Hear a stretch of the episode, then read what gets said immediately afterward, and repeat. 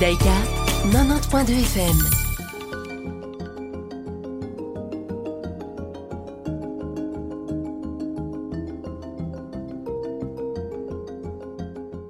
Vous écoutez Catherine Judaïka comme tous les mardis à 11h30. C'est Nathalie.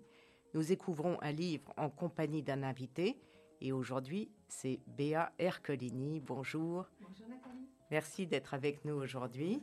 Ah mais c'est un grand plaisir. Alors, je présente Béa Ercolini. C'est l'ancienne rédactrice en chef de Elle Belgique, fondatrice de Béabi, un cercle d'affaires féminin, créatrice de l'association Touche pas à ma pote. Elle s'est présentée aux dernières élections comme candidate indépendante. Elle a plus d'une corde à son arc, journaliste, féministe, entrepreneuse et lectrice. Qu'est-ce que vous avez choisi comme livre aujourd'hui?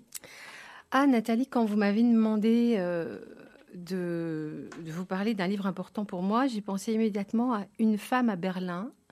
C'est un journal, c'est un journal anonyme euh, qui a été écrit entre le 20 avril et le 22 juin 1945.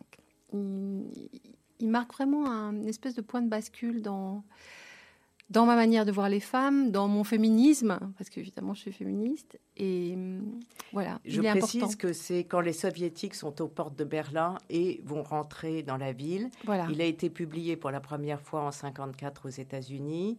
Et puis, euh, la narratrice a voulu rester anonyme, mais en 2003, au moment de la republication de ce journal, C'est hallucinant, hein, c'est euh, long. très loin, Oui. très loin, Uh-huh. on a découvert que c'était une journaliste qui s'appelle euh, Martha Hillers Voilà. et qui était, euh, qui parlait beaucoup de langues, qui avait parcouru l'Europe et euh, enfin, on en reparlera. Pour l'instant, je vous pose les dix questions préliminaires. Kindle ou papier? Papier. Votre Alors, papier, mais aussi audio-livre. Ah oui, Ah oui, d'accord. j'aime bien. La nuit, la nuit, si je me réveille, et pour pas, pour pas allumer la lumière, oui. euh, j'écoute des livres. D'accord. Mhm. Votre votre meilleur livre récent? Ah, alors, rien à voir avec celui-ci. Je, je viens de lire euh, Le luxe et la conquête du monde d'Astrid Wentland. Astrid Wentland a été euh, pendant 12 ans rédactrice en chef mode et luxe à l'agence Reuters à Paris. Euh, c'est aussi une amie et par ailleurs je l'ai reçue au cercle moi, la semaine dernière. Ah j'ai oui. organisé avec elle euh, ce que j'ai appelé les premières assises du luxe. Donc c'est vos deux casquettes, euh, le luxe et le féminisme. Oui, c'est ça. c'est mon ADN un petit peu euh, tortueux, mais il se fait que oui, ça c'était un peu le L aussi quelque part. C'est à la Oui. fois le consumérisme et l'engagement au féminin. hein, Voilà. Ouais. Euh, donc le luxe à la conquête du monde, édition Tweed, raconte les, on va dire les 40 dernières années au cours desquelles se sont constitués ces grands empires du luxe que sont Kering, LVMH. euh, voilà, et, et, euh, Astrid raconte, et très bien d'ailleurs, quelque part ces capitaines d'industrie qui ont créé euh, ce, ce- ce marché, ce secteur, cette industrie. C'est devenu un- une industrie euh, qui pèse dans l'économie mondiale et un secteur qui n'aurait pas pu se construire non plus sans l'Asie, évidemment, le Japon d'abord, la Chine, la Corée maintenant. Voilà. Oui, très intéressant. Super intéressant et ça se lit euh, vraiment comme un magazine, je dirais. D'accord. Ouais, va Voilà. lire. Euh, alors le livre qui vous a donné envie de lire Le livre, oh, j'ai pas préparé les questions. Le livre qui m'a donné envie de lire, je pense que c'est une BD et c'est Astérix Ah et oui. Obélix. Oui, Ouais. ça- c'est très très. Il faut dire que c'est très. Ah. très drôle et c'est le cas de beaucoup de gens, j'imagine. J'ai eu la chance d'avoir euh, un papa lecteur, une maison qui ressemblait à une bibliothèque. Et hum, alors ça, c'était pas une chance. J'ai grandi dans un bled vraiment pas inspirant, très ennuyeux. C'est bon pour la lecture. Eh ben oui, j'étais vraiment une, une lectrice euh, plus qu'assidue, quoi. Avec les, les cinq bouquins euh, hebdomadaires permis à la location euh, par la bibliothèque paroissiale, j'avais pas assez. J'avais fini le jeudi. Ah. Donc j'allais chercher ces bouquins à lui. Et le livre qui vous est tombé des mains, Alors, enfin un des, je devrais dire. alors par contre, c'est assez marrant parce que je réalise que je termine toujours les bouquins. C'est un peu comme finir son assiette. Je trouve que même on un se mo- sent obligé. Euh, je sais pas, ça fait partie de l'expérience. Euh, aller jusqu'au bout pour se faire une idée. C'est courageux quand j'y C'est pense. courageux, oui. Le livre qui a eu un impact dans votre vie? Ah, celui-ci, celui, dont on va parler, ça c'est certain. J'ai bien. Vous allez m'en demander d'autres parce que j'en ai. Oui, oui, oui. Ok. Euh, le livre qui vous endort ou vous réveille? Euh, alors le livre qui m'endort ou me réveille. Euh, Non, est-ce que ça vous endort ou est-ce que ça vous réveille? Je ne vais pas vous demander un titre me précis. réveiller pour lire un livre. euh, Non, au- autrement dit, vous lisez le matin ou le soir? Ah d'accord, excusez-moi. Non, c'était pas très clair. Euh, je lis pas le matin. Ah non, non, le matin, c'est la course. Et, et lire, c'est la détente et le bonheur. Donc, euh, je lis pas le matin, je lis le soir, je lis en voyage. Euh, Dans votre lit, dans votre Je chaise lis dans mon lit et dans mon canapé. euh, voilà. Et en voyage? Et en voyage. D'accord. Et celui qui vous fait le plus envie dans la, dans la pile de votre table de chevet? Euh, J'aime bien. euh, je relis de temps en temps Le sexe et l'effroi de Pascal Quignard. Euh, je- celui qui me fait très envie parce que je ne l'ai pas encore lu, c'est euh, c'est le Mona Cholet sur les sorcières. Ah oui. Euh, et celui que j'ai commandé, vous allez me le demander ou je vous le dis tout de suite? Allez-y. Euh, Je viens de commander euh, Les Faire Taire euh, de euh, Renan Faro. Oui, Vous voyez, Renan Faro, c'est un Tout roman à lui tout seul. c'est un hein, roman à lui tout seul. Absolument. En plus, il est beau. Oui, oui. Euh, le, donc le, le fils de Mia Farrow et Oui. de Woody Allen, et peut-être de Frank Sinatra, parce qu'on n'est pas sûr. Oui, on n'est pas sûr. Et, et c'est un des trois journalistes à la base de l'enquête qui a mené à l'affaire Wein- Weinstein. oui, Voilà. Exactement. Bah, vous reviendrez en parler. Ah oui. Alors, qu'est-ce que vous avez choisi comme musique? Alors la première, euh, c'est Bobby McFerrin, Oui. qui est un, un chanteur magnifique, plutôt chanteur de jazz, mais enfin on, lui- on lui doit quand même euh, Don't Worry Be Happy, donc c'est une véritable vedette. Et, et sur le même album, avec euh, le violoncelliste Yo-Yoma, une très jolie petite euh, chanson sans parole, parce qu'il fait beaucoup, il fait des bruits plutôt qu'il ne, ne chante, et ça s'appelle Stars.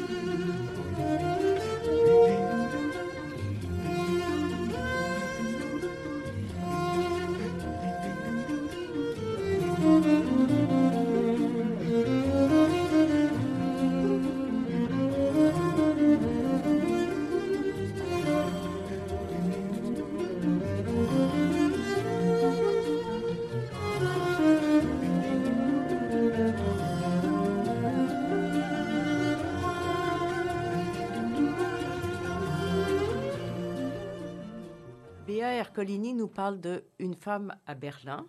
Donc voici le résumé. 1945, à Berlin, les civils allemands sont entassés dans l'obscurité des abris souterrains. Dehors, un vacarme incessant. Les bombardements déferlent en roulement continu, puis plus rien. Un silence bizarre, un silence plus terrifiant que l'écho des bombes car il annonce l'arrivée des soldats russes. Terrés dans les immeubles en ruine, les caves et les abris, les femmes voient arriver ceux qu'elles vont appeler les Ivans, et qui se jettent sur elles, quel que soit leur âge. La narratrice, jeune et jolie, subit des viols à répétition avant de choisir d'être l'objet sexuel d'un militaire gradé qui la protège de la sauvagerie collective et lui apporte de la nourriture. Elle parle assez le russe pour devenir la seule interlocutrice auprès de l'ennemi. Pour survivre, elle écrit, elle décrit la vie quotidienne d'un immeuble quasi en ruine habité par des gens qui se cachent, une vie misérable dans la peur, le froid, la saleté et la faim, scandée par les bombardements d'abord et sous une occupation brutale ensuite. Toutes les femmes n'ont pas son instinct de survie, beaucoup se suicident, les hommes font souvent preuve de lâcheté laissant faire les Russes, minimisant la portée des viols auprès des femmes. Ils ne se gênent pas de les traiter de chiennes, comme le fait Gerd, l'amoureux de la narratrice, quand il la retrouve mi-juin 45. On estime que 100 000 femmes ont été violées à Berlin durant cette période, mais c'est resté longtemps un sujet tabou. Euh, la narratrice, qui est aussi l'héroïne, a tout consigné dans son journal de manière factuelle, sans s'apitoyer sur elle-même, ni sans rien laisser passer. Elle est objective, froide, sarcastique, précise. Euh, Béa, vous avez choisi ce, livre rude, le rude passe avant le livre, euh, mais formidablement écrit. Oui, et quelque part, je vous remercie Nathalie de m'avoir donné l'occasion de le lire une deuxième fois. Je l'ai lu ce week-end pour venir vous voir. Et euh, ça m'a permis d'être plus attentive à la forme, parce qu'effectivement, le fond est extrêmement dur et, fait sens dans l'histoire des, hommes et des femmes, et dans l'histoire des femmes, à mes yeux. Mais euh, l'écriture est magnifique, et la traduction est magnifique aussi, puisqu'évidemment, le bouquin, enfin le bouquin, le témoignage était écrit en, c'est écrit en allemand. Euh, et puis on parle peu du côté allemand euh, en 45. Euh, c'est une histoire connue, mais peu, enfin, écrite en réalité. Le fait que ce soit un journal, témoignage en direct, alors, rajoute. C'est un. On entend rarement l'histoire racontée par les perdants, en tout cas pas en direct, puisque c'est le gagnant qui écrit l'histoire.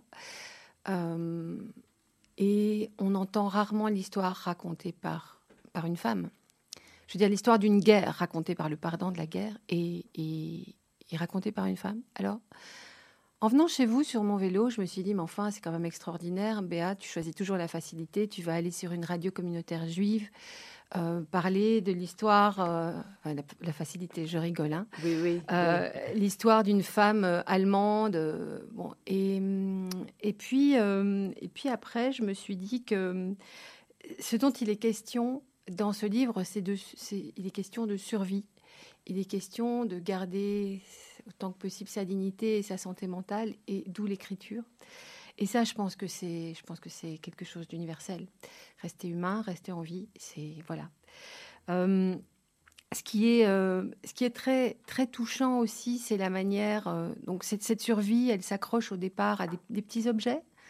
Quand l'auteur décrit sa, petite soupente, les, comment elle dit ça? L'étoile de mer, les coquilles, les sédiments, les choses qu'elle qu'elle met en place autour d'elle. Et puis survie, c'est trouver à manger, à boire, euh, euh, de quoi chauffer ou s'éclairer. Et puis ensuite, euh, écrire et s'observer, observer tout, et soit en premier, réaliser que son estomac est devenu le centre de sa propre vie.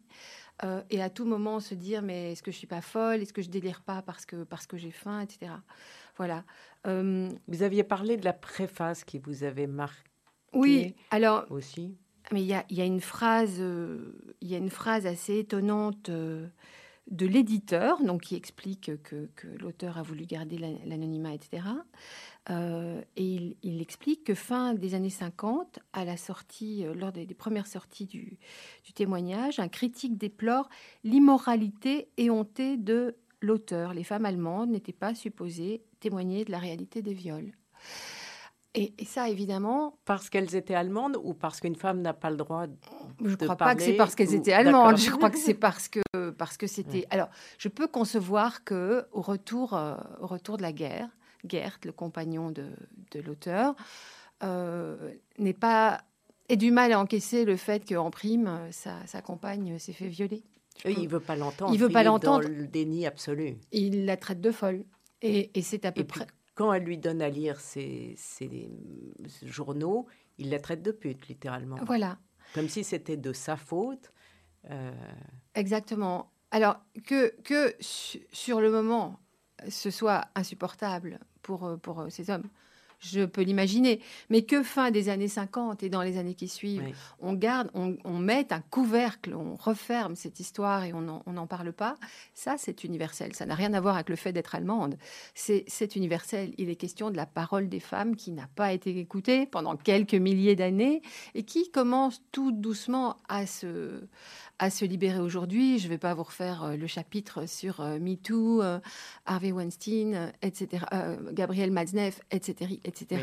Mais on est en plein dans, dans, cette histoire-là. Voilà. je, suis, désolée de la, ramener encore avec une histoire qui est assez dure, mais, mais c'est quelque non, chose. En même temps, le, le, livre est un, est un vrai livre, si je puis dire. C'est pas juste un témoignage mal écrit. C'est étourdissant, euh, c'est-à-dire non seulement d'écriture, de, de preuves de courage de cette femme, de comment elle s'en sort absolument par une force de caractère inouïe, mhm. où, elle, où en fait elle, elle planifie une stratégie, c'est-à-dire que elle euh, se fait protéger. Je crois que vous avez choisi un extrait euh, par un haut gradé. qui s'appelle Anatole, et puis ensuite un autre pour ne pas être violé par une dizaine de, de personnes. Vous m'avez demandé de choisir un extrait et j'aurais pu. D'ailleurs, j'en ai choisi plein parce que pour la qualité de leur écriture.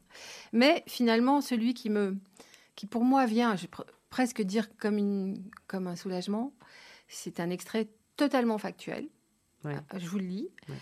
Euh, alors, je me suis écrié, ça suffit. Et j'ai pris une décision. C'est clair. Ce qu'il nous faut ici, c'est un loup qui tienne les loups à l'écart. Un officier, il faut voir haut, un commandant, un général, ce que je trouverai. Sinon, à quoi bon une cervelle et ses rudiments de la langue de l'ennemi? C'est le moment euh, où l'auteur décide que les viols, c'est bon. Euh, maintenant, enfin, je ne dois, je dois même pas paraphraser, c'est très très clair. Oui, c'est très clair. Et, et, ce, ce, ce, moment me, me fait penser à un autre moment dans un contexte différent il y a une série télé qui s'appelle Unbelievable, euh, une dizaine d'épisodes magnifiques, qui raconte une histoire de viol. C'est une série récente, hein, elle est sortie l'année dernière, et ça raconte euh, d'abord euh, le, cas d'une très jeune fille qui est violée chez elle, à la maison, pendant la nuit, et qui, on appelle la police, et assez rapidement, la police ne la croit pas. Et on voit, on voit plusieurs viols au début de cette série. Et à un moment donné arrive, euh, il y a deux femmes flics qui vont travailler ensemble et qui vont comprendre qu'il y a un violeur en série, mais qui agit d'un État à l'autre, puisqu'on est aux États-Unis et que comme ça, il se fait jamais repérer parce qu'il n'y a pas de connexion. Voilà. Et au moment où on voit arriver cette Tony Colette qui, joue une des femmes flics qui, roule un peu trop des mécaniques, mais bon, je vous jure que j'en ai parlé à plusieurs personnes, il y a une espèce de soulagement. On se dit, bon, ça va, ça va aller mieux. Et alors, c'est sans doute pas le rêve de, de se faire violer par un gars euh, qu'on a choisi, mais c'est moins pire que... Voilà, c'est ce qui se passe dans cet extrait-là et dans, dans, ce témoignage. Mais ce qui est incroyable aussi, c'est mm. qu'elle ne s'apitoie pas du tout jamais. sur elle-même, jamais. Jamais. Et elle est totalement lucide. Elle regarde ses voisins. Euh, elle vit, euh, à un moment donné, elle déménage parce qu'elle elle ne peut plus habiter chez elle. Et elle vit avec une veuve, donc mm-hmm. elle doit être un peu plus âgée, la mm-hmm. veuve, puisqu'elle mm-hmm. l'appelle... Enfin, elle a perdu son mari, mais au-delà de ça, c'est une Bon, elle doit tout de suite avoir 50 ans. À l'époque, c'était très vieux. Euh, mais la veuve est dans un état de panique intégrale. Oui. Et se laisse complètement dépasser. Et on, on, raconte, enfin, elle raconte qu'elle euh, elle se fait violer par un très, très jeune homme qui doit mhm. avoir 16 ans et, mhm. et qui. Vania. Et, voilà. Et mhm. elle hurle et, euh, et elle, est, elle perd ses moyens, ce qu'on comprend. Hein, c'est. c'est juste que c'est euh, cette femme qui raconte l'histoire est absolument admirable. Donc, euh, euh, je le conseille réellement comme lecture. On se demande aussi si cette, immense distance qu'elle met entre ce qu'elle vit et ce qu'elle écrit, ou éventuellement ce qu'elle ressent. Oui. Parce que, bon. Est-ce que. Alors, c'est probablement un, un mélange d'une grande force de caractère, assez étonnante, et aussi, je pense qu'elle est consciente de ce qu'elle écrit et que même si elle ne veut a priori pas publié ce, texte. elle écrit. Et quand on écrit, quelque part, c'est se donner la chance d'être lu, ou la, la possibilité, l'hypothèse d'être lu. Enfin, elle écrit quand même, euh, après cette, euh, l'extrait d'Anatole, mm. elle, elle dit, euh, je, je, cite juste un court extrait aussi, Ce soir-là, j'ai beaucoup bu, je voulais boire, me saouler, j'y suis parvenue. De là, des trous de mémoire, je retrouve Anatole à mes côtés, des armes et ses affaires étalées autour du lit, tous ses boutons et toutes ses poches et tout ce qu'il y a fourré, gentil, attentionné, enfantin, incroyable de dire ça, hein. mm. mais né en mai, taureau, taureau, J'étais là comme une poupée insensible, secouée, traînée de gauche à droite, une chose en bois.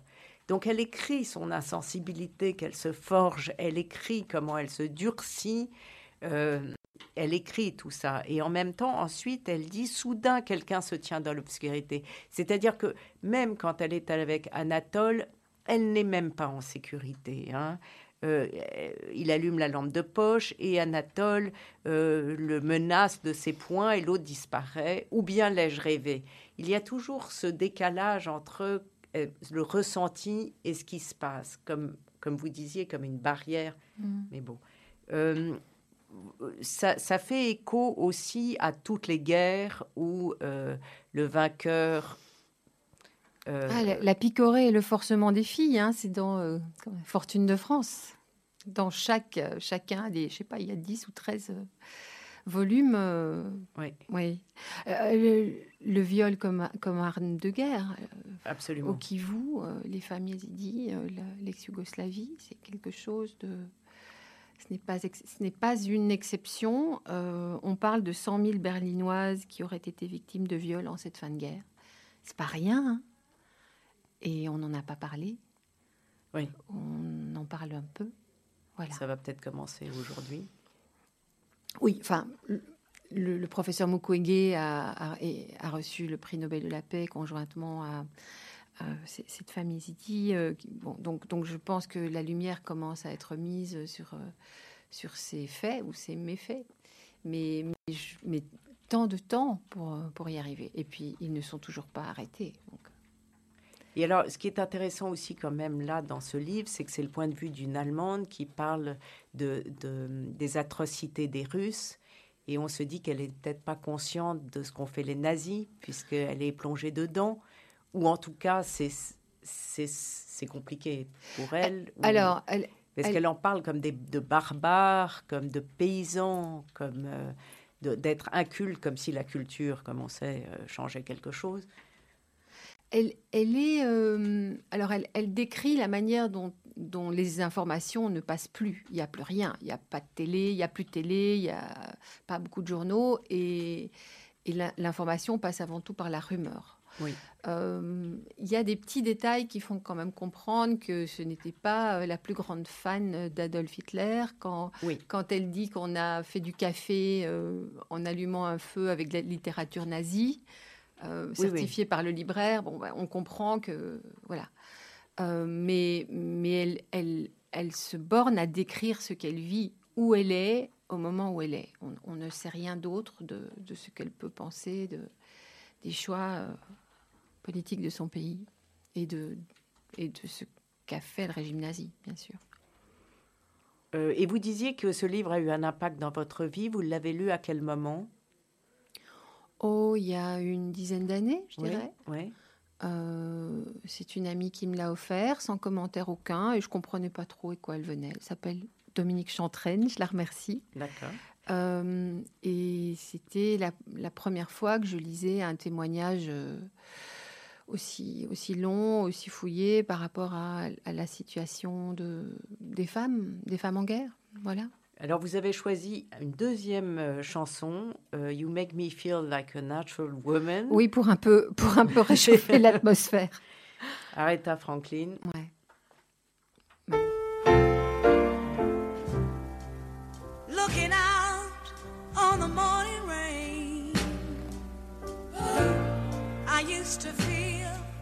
So uninspired.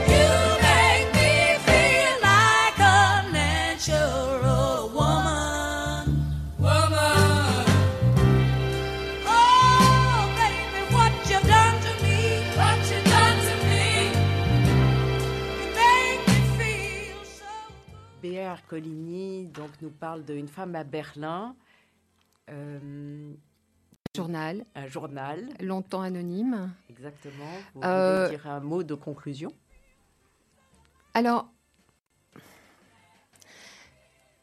donnez-le à lire à vos fils. Je sais que c'est pas évident et je suis pas sûre que ça va marcher à tous les coups, mais euh, c'est intéressant. Ça, ça ouvre l'esprit euh, et c'est important que c'est important que les hommes soient. Eh, alors attention. You make me feel like a natural woman. Pour moi, c'est une déclaration d'amour à mon homme et aux, aux hommes en, en général. On est d'accord que le but n'est pas d'opposer les hommes aux femmes, de créer la guerre des sexes, quelle horreur, ni même celle des genres. Euh, mais c'est ensemble, ensemble, que, que, que les ch- qu'on qu'on fera en sorte que les choses aillent mieux. Et je pense que cette lecture-ci, euh, je ne sais, pas si on donne ce bouquin à lire à l'école, mais je, je trouve qu'il y a, il y a il y a quelque jeune ch- quand même. non, pas trop jeune, on est d'accord, mais il y a quelque chose à faire sur l'histoire des femmes. Enseigner l'histoire des femmes, les témoignages de femmes. Oui. C'est ça qui est important. Parce que jusqu'ici, euh, alors on prend peut-être beaucoup la parole ces jours-ci, même parfois, même moi j'en suis lassée, tellement c'est à tous les JT, etc. Mais jusqu'ici, dans, dans, les, dans les programmes scolaires, etc., on n'a pas beaucoup raconté l'histoire des femmes ou par les femmes. C'est vrai. Voilà. Vous avez raison. Mhm. Merci d'être venu parler dans l'émission quatrième de couverture. C'est un plaisir. Je vous retrouve mardi prochain à 11h30 avec un nouveau livre et un nouvel invité. Vous pouvez nous réécouter le dimanche de 14h à 14h30 et en podcast sur radiojudaïca.be.